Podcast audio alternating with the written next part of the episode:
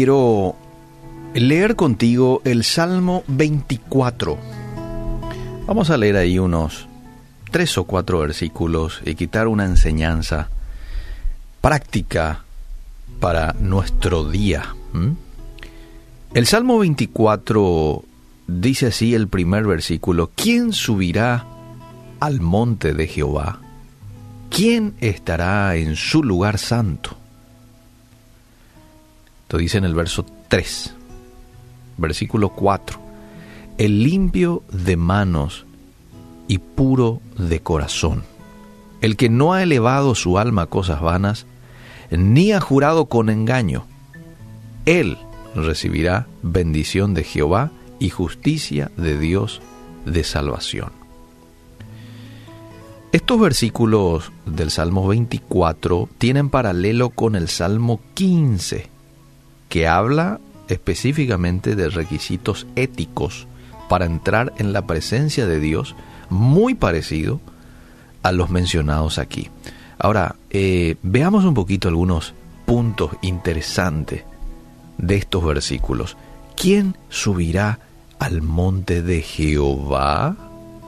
Monte de Jehová y lugar santo en el Antiguo Testamento se refieren al santuario en Jerusalén. ¿Mm?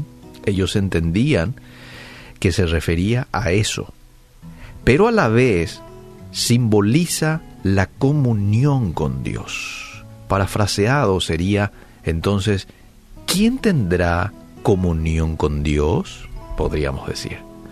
O ¿quién tendrá intimidad con el Todopoderoso? Y ahí dice eh, da la respuesta.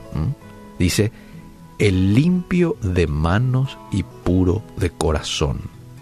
No está hablando de otra cosa, amable oyente, que de santidad de acciones, santidad de corazón. Y quizás usted diga, ¿y, cómo puede eso ser posible? ¿Cómo uno puede ser puro y limpio adentro? Bueno, el, el salmista, estoy hablando de David, en el Salmo 51 le pide a Dios precisamente eso. Señor, crea en mí un corazón puro. En el Nuevo Testamento, bajo el nuevo pacto, Dios hace al creyente una nueva criatura, 2 Corintios 5:17, y provee la identificación con Cristo en su muerte y en su resurrección. Claro, siempre y cuando vos también aceptes el regalo de salvación y reconozcas tu necesidad de Él. Entonces, es a través de el trabajo del Espíritu Santo, de la transformación que Él crea en nuestras vidas una vez que le invitamos a Él a ser parte de nosotros, que podemos lograr esto de limpio de manos y puro de corazón. Y después dice el pasaje, el que no ha elevado su alma a cosas vanas,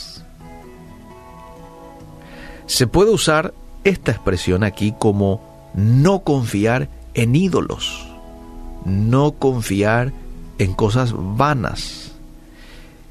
En los tiempos en los cuales se ha escrito este pasaje, ídolo era una figura o era una imagen que representaba a un ser sobrenatural, que normalmente lo ponían allí este, en las montañas y lugares sagrados, eh, porque para ellos era sagrado, un ídolo, ¿verdad? Pero hoy, en nuestro tiempo, ídolo es cualquier cosa que le quita a Dios del primer lugar de tu vida. Sea esta una relación, un entretenimiento, tu trabajo, tu ahorro, no sé. Pero cualquier cosa que le quita a Dios el primer lugar. Y dice el pasaje que para disfrutar de la presencia de Dios es necesario confiar solo en Dios y no en otros dioses. Qué interesante, ¿no?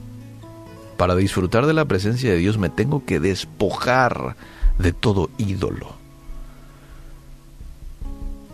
Qué importante aquí identificar, ¿será que tengo algún ídolo? ¿Mm?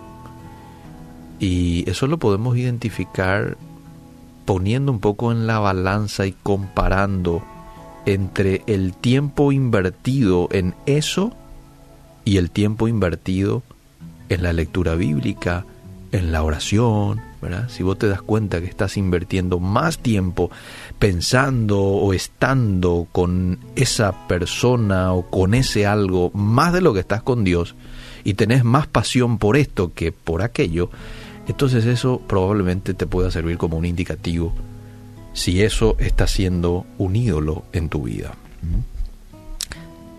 Pero sigamos un poquito. Por último, el texto dice, ni ha jurado con engaño.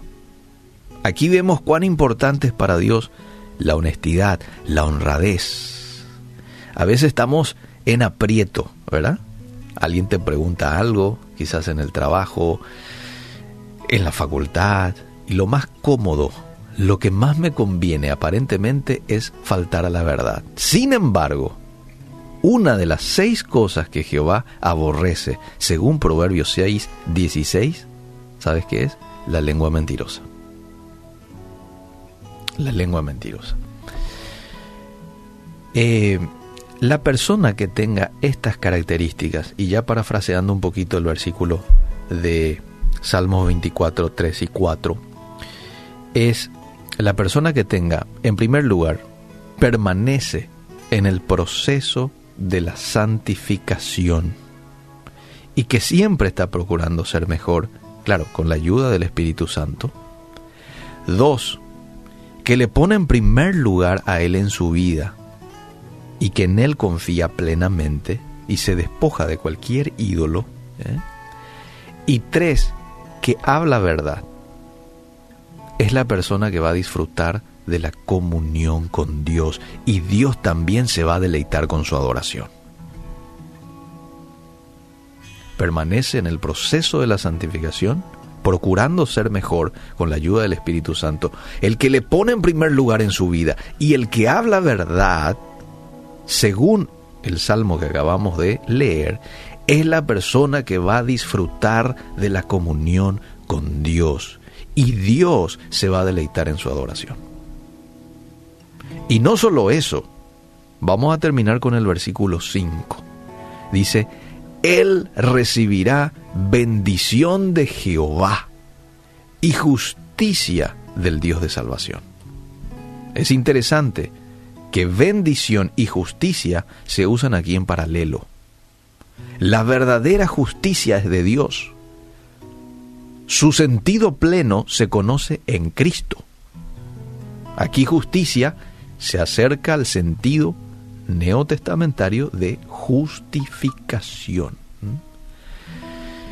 Y esa persona va a tener bendición y justicia de Jehová. Que Dios nos ayude, que usted y yo podamos ser este tipo de personas con estas características, que podamos disfrutar de la presencia y de la comunión con el Todopoderoso.